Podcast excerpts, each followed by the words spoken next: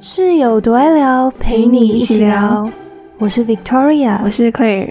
我最近跟 Victoria 聊天的时候，刚好讲到，就是她说她平常很少看华语的电影。然后我就推荐她一部电影，是二零二零年的国片，叫做《无声》。我应该是去年的时候在某一个串流平台上看到的，然后当初就觉得感触还蛮多的。那我我不知道大家知不知道，这其实是一部取材自一个台湾的真实事件，就是大概在十年前左右发生在台南的一个特教学校的集体性侵事件。我自己对这个新闻是有印象的，我记得当初。报的还算蛮大的新闻，就有很耸动的标题，呃，某某学校涉案人数到一百多人，然后学校想要要隐瞒整个实情什么的。然后当下看的时候会觉得很震惊，就是怎么会发生这种事情？甚至因为新闻说，可能整个事件性侵跟性骚扰案件，你要全部合起来，然后人数全部算起来，甚至长达可能。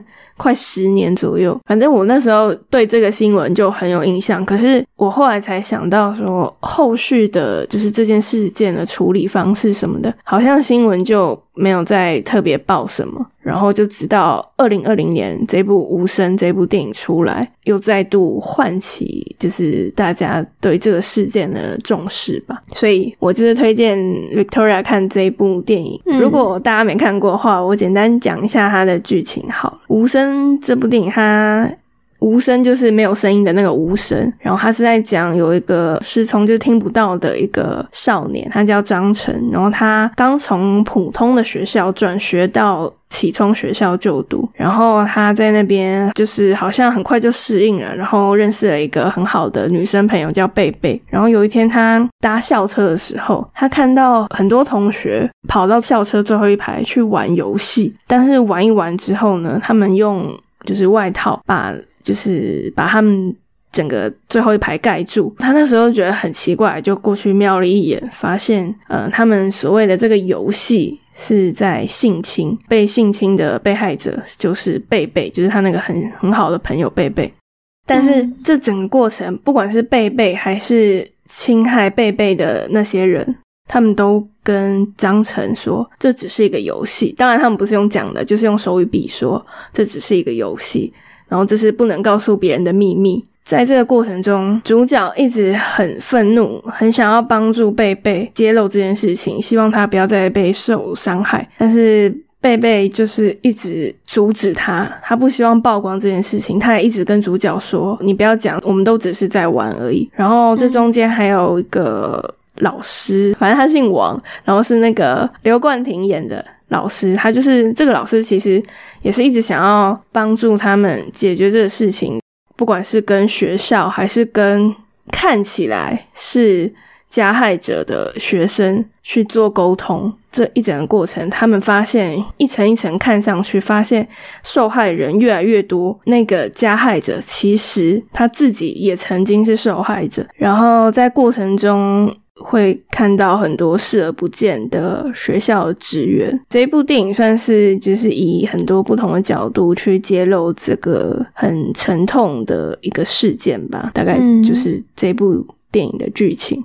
所以你在我跟你介绍这部电影之前。你知道这个新闻吗？我看完电影之后，有去看了一下真实的案件。其实当下在看的时候是有一点没什么印象，我不知道是不是可能过太久了。我是记得我在大概十年前那个新闻爆出来之前，我对这种特教学校其实真的没什么了解，就是我周围也没有人读这种学校，所以我其实可能一直以来我都觉得他们只是可能教育的方式跟学校设施跟我们比较不一样而已，就是还是一般的学校。可是就是直到。到那个新闻出来，然后再到我后来自己看了这部电影，我才发现，好像对这些学生来说，就是那一间学校等于就是他们的一个封闭的世界，他们的生活好像我们不太能用我们这些人的角度去看，就是我们不太能理解这件事情怎么会发展的这么严重，然后牵扯这么多人都没有被爆料出来。就是我看了这个电影之后，我才深刻的。感受到，就是对这些聋哑的学生来说，他们的生活范围，就是他们的舒适圈可能很小，对他们来说，外面的世界。是更可怕的，所以那些学生他们待在这个比较封闭的校园中，他们不知道怎么针对他们遇到的这些，不管是霸凌还是性侵害，他们不知道怎么去发声，而且尤其当学校老师没有办法提供他们协助的时候，他们一方面很害怕受到这样的伤害，可是一方面他们又很害怕。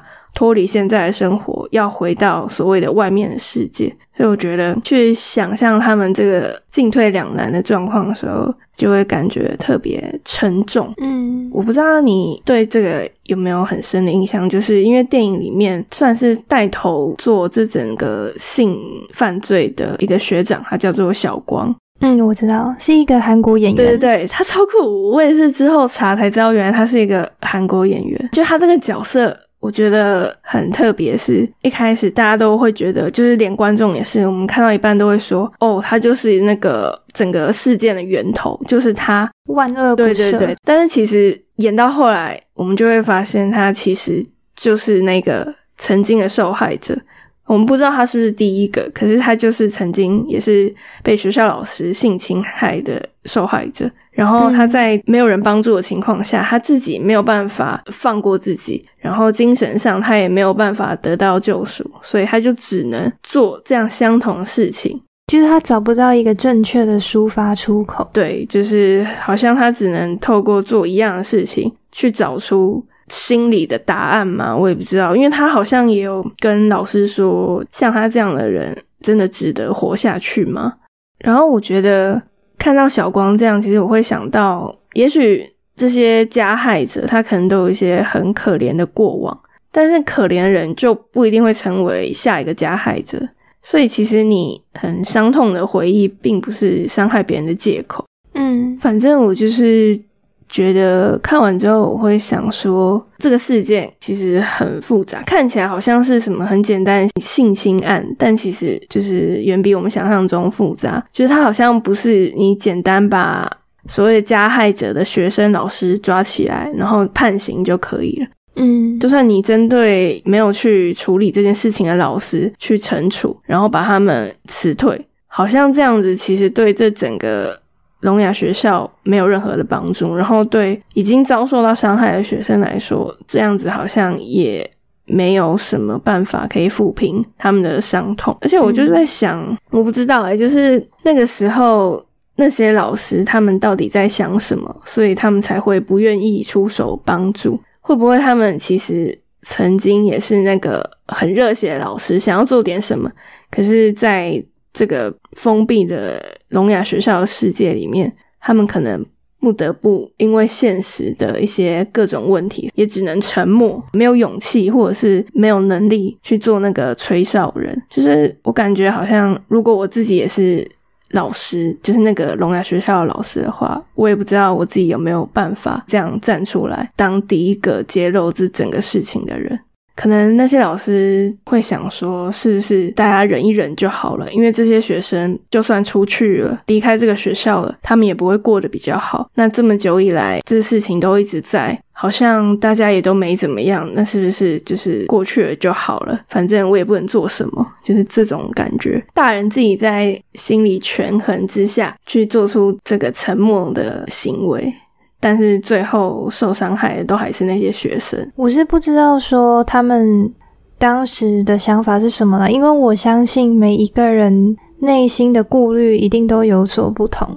也不知道说那时候是不是他们学校内部有受到一些什么上级的一些压力啊，还是一些制度的压制或什么？这些是我们没有很清楚的事情。但我觉得不要说针对这件事情，就是多数人在遇到不正义的事情的时候，大都还是会选择漠视，因为大家都不想要惹祸上身，就会觉得说不想要去趟那趟浑水。嗯。就是多数的人都还是会选择用比较逃避的心态去面对不公平的事情。嗯，对啊，所以我觉得当初新闻报很大，然后很多人开始骂那些老师什么的时候，我觉得我们应该去想的应该是我们做什么才有办法真的根本解决这个事情？可能就是要从整个教育体制下手吧。就是至少最基本的是要真的全国都开始注重这个议题，然后去理解这些聋哑学生、聋哑学校的困境，我们才能真的就是彻底断绝这样子的恶性循环。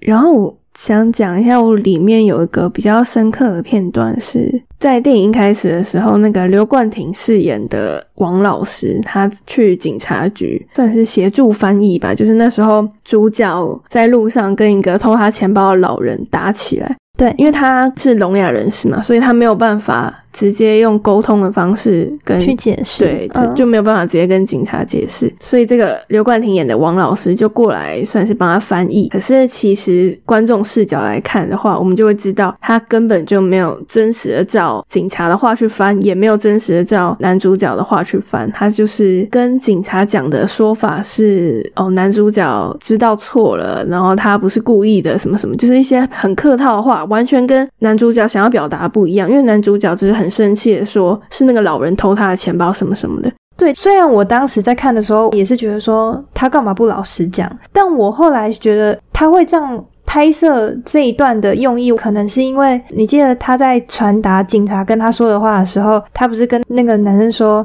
警察都是笨蛋，然后他后来还跟他讲说，就那个男生就问他说，为什么他会选择相信他？他就说，因为跟警察比起来的话，我还宁可选择相信。对，其实我就是因为这样子，我才印象深刻，所以我才觉得说他那一段，我不会觉得他可能是故意在造成误解或隔阂。没有没有，应该说我没有觉得他故意，但是我自己是在想，会不会他这样子看起来善意的举动，但反而会造成这样的误会跟隔阂。因为等于这个听障学生，他想要表达的根本就也没有表达出去啊，别人还是误会他呀。因为警察对他的印象还是一样。对啊，我当下看到那一段也是这样觉得。但我想说，因为刘冠廷前面一开始是有照实讲的，他前面就说哦，他说他偷他钱包什么，然后他就跟他讲说没有啊，那个老人家说什么什么，然后那个男生就说为什么他们都只相信老人说的话，老人都在骗人什么之类的。反正是后来他发现警察。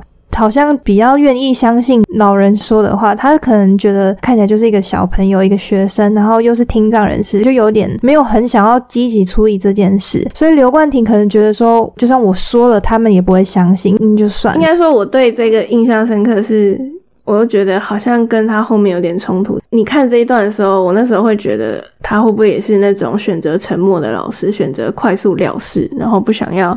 制造更多麻烦的老师，但他后来又是彻底的帮这些学生。不过对啦，他还是后来愿意第一个站出来的老师。只是我后来再回想到这一段，有点感触。这样子，你看完这部《无声》之后，你有什么别的想法吗？你在跟我介绍《无声》这一部电影之后啊。我看完就想到一部韩国的电影，我不知道你有没有看过，它叫做《熔炉》。嗯，我知道，因为通常讲到这一部《无声》，大家都会先想到《熔炉》，好像很多人都说什么《无声》是台湾版的《熔炉》，但其实我没有完整的看过《熔炉》，我知道他在演什么，啊但就是看到片段，我就已经觉得很沉重了。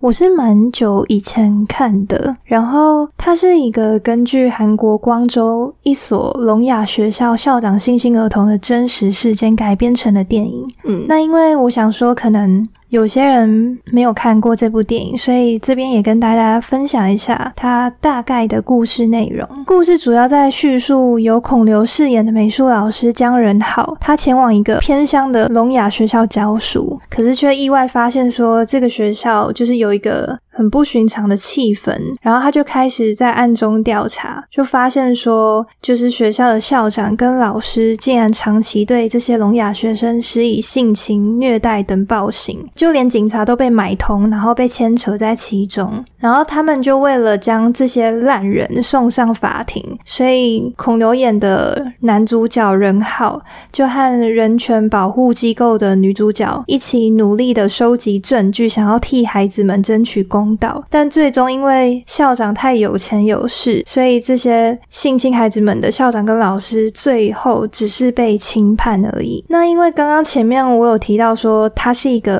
根据真实事件改编的电影，在真实事件中，从校长到老师一共有十多个人参与施暴，他们先后对超过三十个聋哑。的儿童进行性侵，然后他们就是这些小朋友的年龄范围在七岁到二十岁之间。嗯，然后在电影里面的时候，女主角跟男主角在要求说要进一步调查的时候，教育局跟福利机构他们都互相推卸责任，大家都不愿意去接手。嗯，然后警察局也都是睁一只眼闭一只眼。光看到这里的时候，你就会觉得说已经很难以接受了，但是实际上的情况。就是比电影中演的还要更加的灰暗。就是当时这个案子在最开始的时候，是由一个男律师，他从朋友那边偶然得知这样子的案件。他的朋友呢，就是这间聋哑学校的老师。他们两个人就决定说要为学校的小孩去讨这个公道。结果他这个老师朋友在收集资料的过程中，就遭遇校长那边的人暗杀。等下你是说这是真实的事情啊？对，这是真实的。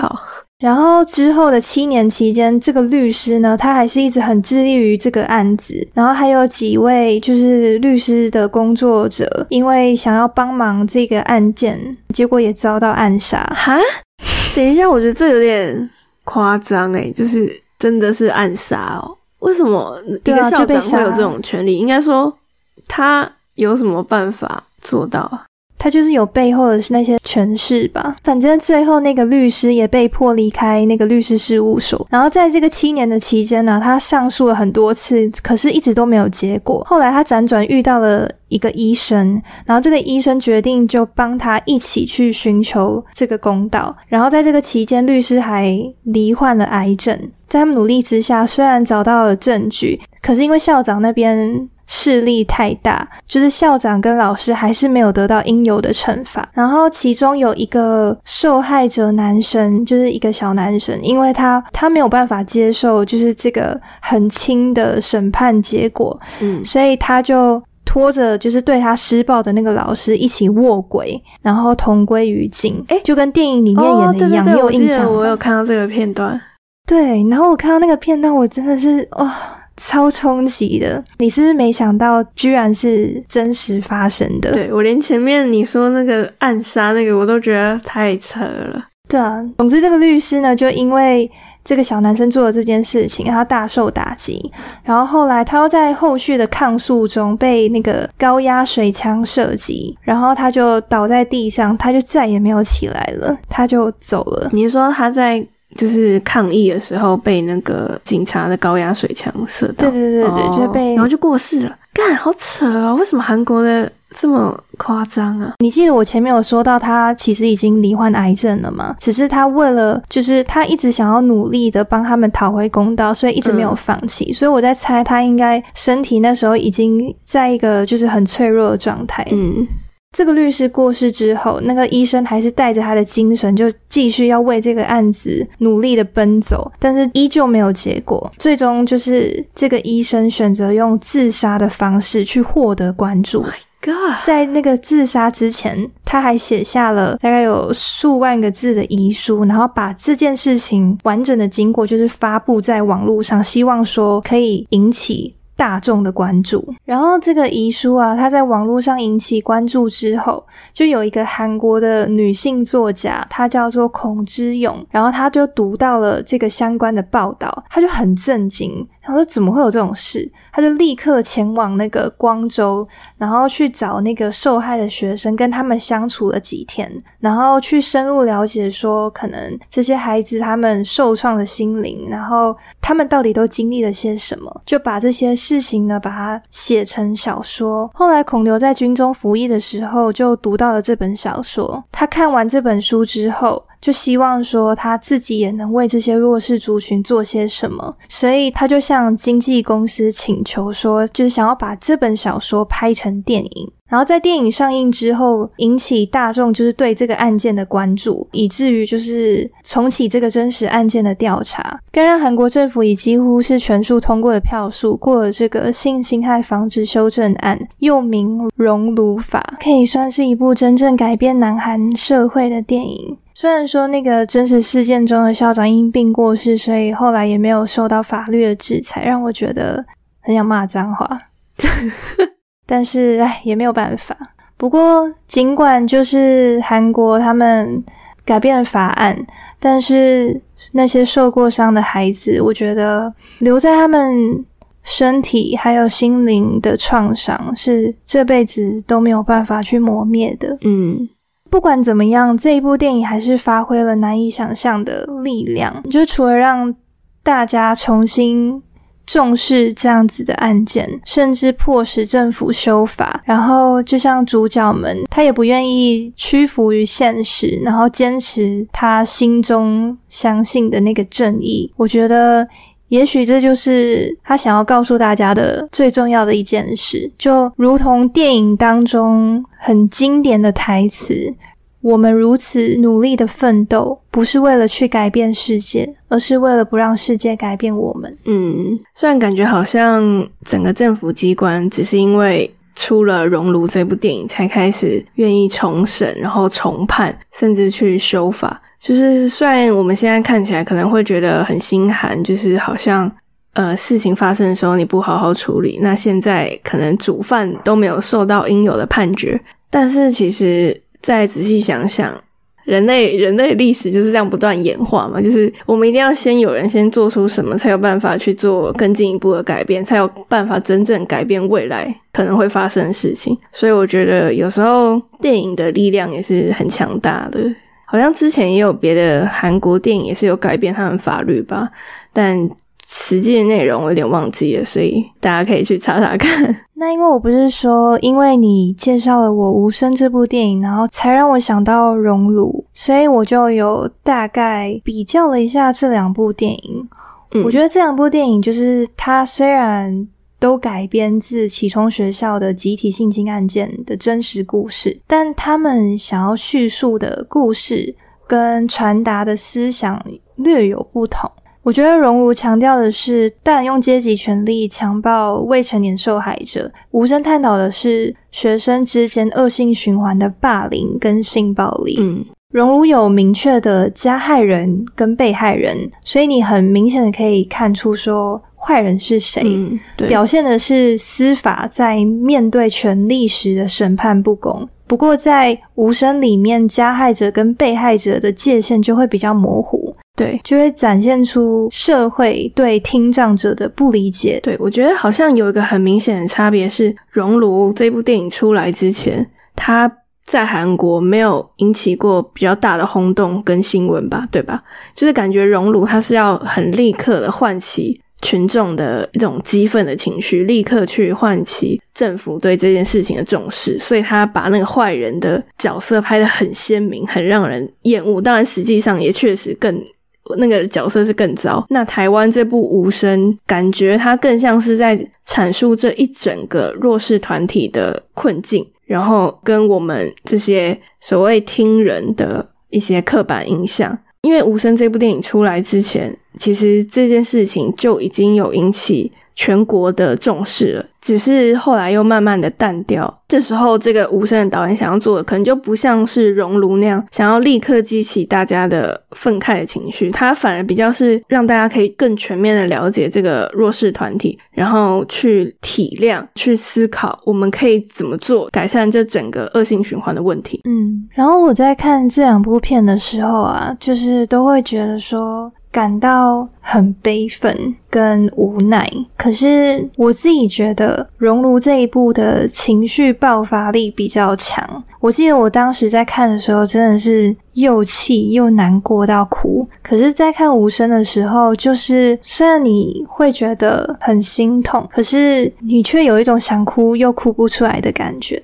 我觉得弱势的人权还是大大家比较容易忽视的一环，常常能在电视的新闻报道中看到说弱势族群被不公平的对待啊，甚至施虐等等。因为很多事情其实要发生改变，就是要全部的人一起去努力，才有办法真的做到实质的改变。嗯，重视的议题都应该更持续的去关注，然后看自己能做点什么。对对，希望有一天所有的受害者都能够受到法律的保护，每一个犯下罪恶的坏人都会得到相应的惩罚。好，所以这集我们就分享这两部电影给大家。那如果还没有看过的话，我们很推荐大家去看看，然后也欢迎大家留言告诉我们你的看法。那这集就差不多到这边，我是 Claire，我是 Victoria，拜拜，拜拜。